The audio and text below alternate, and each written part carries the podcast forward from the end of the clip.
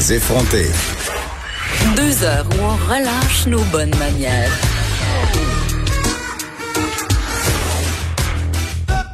Cube Radio.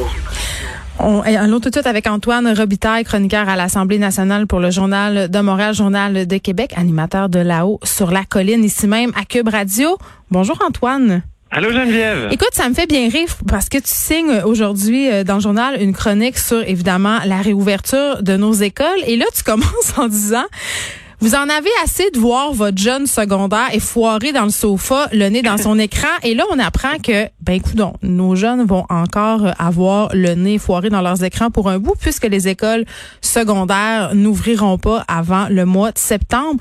Moi, personnellement, comme mère, Antoine, je dois te dire que hmm, j'aurais souhaité que ça rouvre parce que pendant que je te parle, ma fille m'envoie des notifications sur mon téléphone pour augmenter son temps d'écran.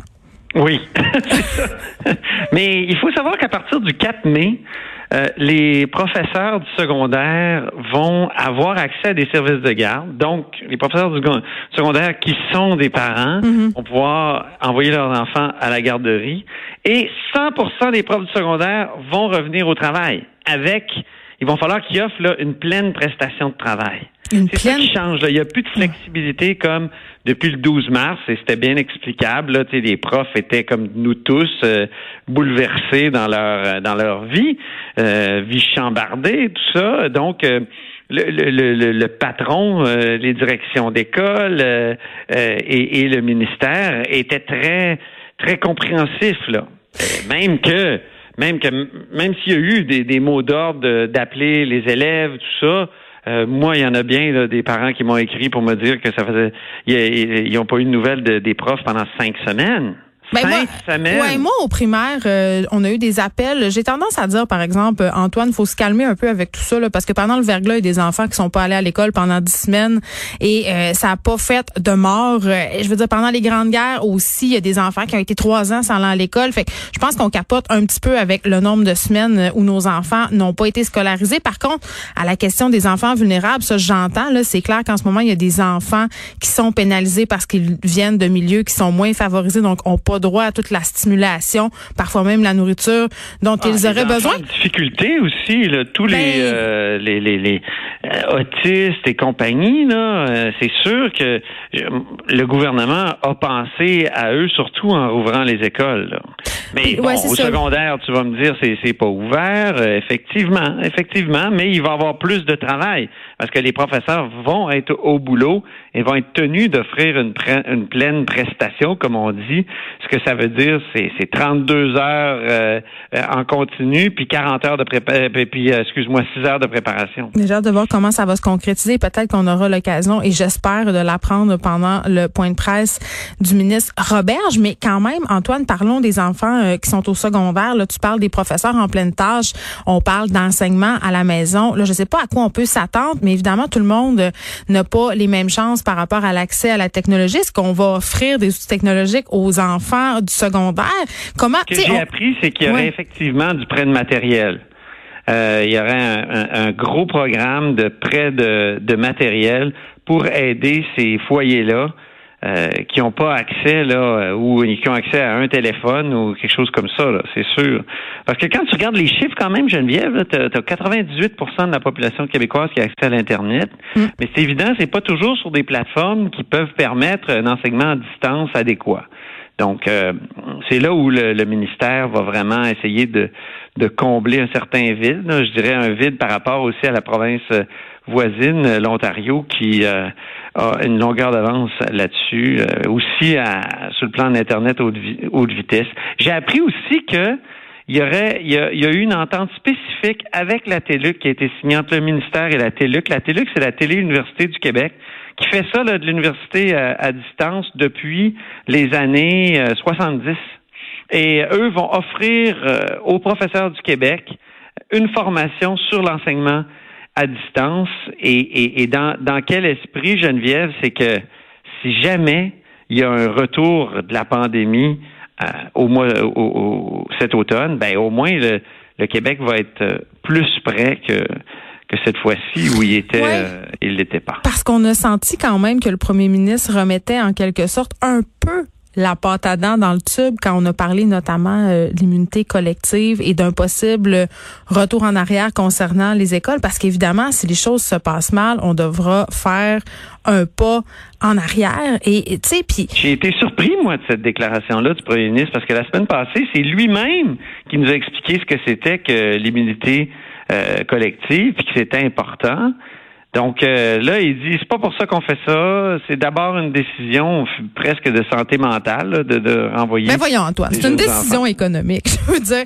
puis puis c'est pas grave, mais il faut juste le dire parce qu'à un moment donné. C'est pas juste une décision économique, je pense. C'est c'est vrai que que les. Je pense qu'il est sincère quand il dit les jeunes là, ils sont euh, ils ont besoin de voir leurs amis. La, la vie doit continuer. Euh, puis euh, reprendre une certaine routine, euh, libérer une partie des parents, effectivement.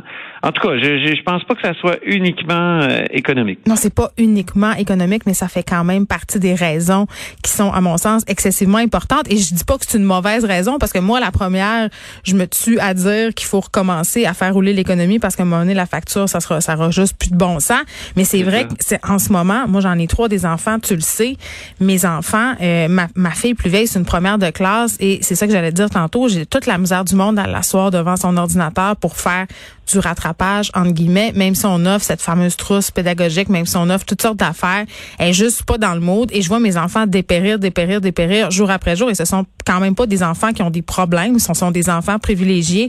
Donc, j'ose pas m'imaginer qu'est-ce qui se passe dans les familles où justement on n'a pas ce privilège? Et je me disais, mm. on parlait de faire des listes, c'est par rapport au, là on a parlé beaucoup du secondaire, mais parlons du primaire, des services de garde, justement de permettre la réintroduction de ces enfants qui viennent de familles moins chanceuses toujours une partie de moi qui, se dit mais mon Dieu ça va créer un stigma épouvantable.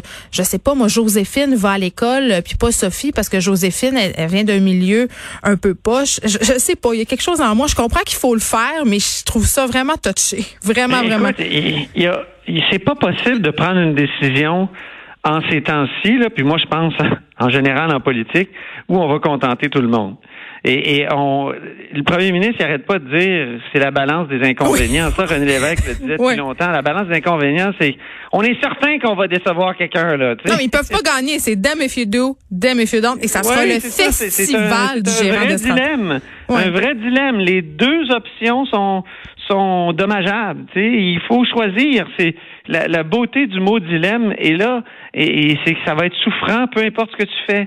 Alors alors c'est ça là. Aujourd'hui, il faut qu'il tranche euh, à quelque part, mais il va. C'est un c'est pas aussi tranchant justement que, que je peux je peux le dire, mais, mais il nous donne le choix premièrement. Ça va être graduel, il va avoir le choix effectivement. Et les enseignants là-dedans, parce que moi tantôt, euh, Antoine, je sais pas pour toi, mais je m'attends à ce que euh, le, le, ministre Roberge ait des réponses pour les enseignants, les différents syndicats aussi qui se posaient beaucoup de questions sur comment ça va se passer, ça va être quoi justement nos obligations, parce que ça semblait avoir été un peu décidé euh, sans qu'il soit consulté là, quand on a fait cette annonce-là la semaine passée. Hein, le syndicat était très, très surpris. Il faut savoir quand même qu'il y a eu des comités qui se sont réunis. Il y a des choses qui sont dites, autour de, ces tables-là. Bon, euh, je suis pas sûr que le ministre euh, a, pris toutes les recommandations, hmm. mais ce qui est certain, c'est qu'on y va graduellement là aussi. D'abord, les profs là qui ont quitté leur classe, puis il y a une tempête de neige le lendemain, puis l'école finalement a été fermée pour un mois et demi là, ben eux autres là, ils vont pouvoir revenir dès demain accès illimité pour le personnel aux écoles. Donc ça, c'est une bonne affaire. Ils vont commencer à se préparer. Il n'y aura pas d'élèves en classe. Puis ils vont pouvoir, ceux qui ont laissé leur ordinateur là, puis leur matériel, on le sait, il y a plusieurs, il y a eu plusieurs histoires là-dessus. Donc, dès demain, ils vont pouvoir commencer, ceux qui veulent y aller, mais c'est à partir du 4 mai là, qu'ils doivent fournir la pleine prestation, comme je le disais euh, tout à l'heure. Puis là, ben, il y en a qui vont dire, écoutez, j'ai 62 ans, là, je veux pas, moi, aller risquer ma mhm. vie. Ils vont pouvoir rester à la maison. Il y a, il y a une liste de, de, d'excuses possibles, là, ou de, de, de conditions. Euh, si, si on si on a 42 ans, puis mais à la maison il y a quelqu'un de, de malade, on peut aussi le, l'évoquer puis rester à la maison. Il va avoir, tu sais, je pense que le gouvernement essaie d'être, d'être le plus flexible possible, tout en tentant de ramener les choses à la normale à l'école de façon graduelle, un peu comme en s'inspirant du Danemark, la Norvège et de la France. Ça sera du cas par cas. Antoine Robitaille qu'on peut lire euh, dans le Journal de Montréal et dans le Journal de Québec et écouter évidemment ici à Cube Radio. On rappelle que les écoles rouvrent à la grandeur du Québec, sauf dans la région métropolitaine le 11 mai. Ça sera le tour de Montréal le 19 mai et là, on va attendre évidemment plus de précisions de la part du ministre de l'Éducation, Jean-François Roberge, cet après-midi au point de presse à 15h30. Mario Dumont, d'ailleurs, va revenir là-dessus avec Vincent Dessureau. Merci, Antoine Robitaille. Merci, Geneviève.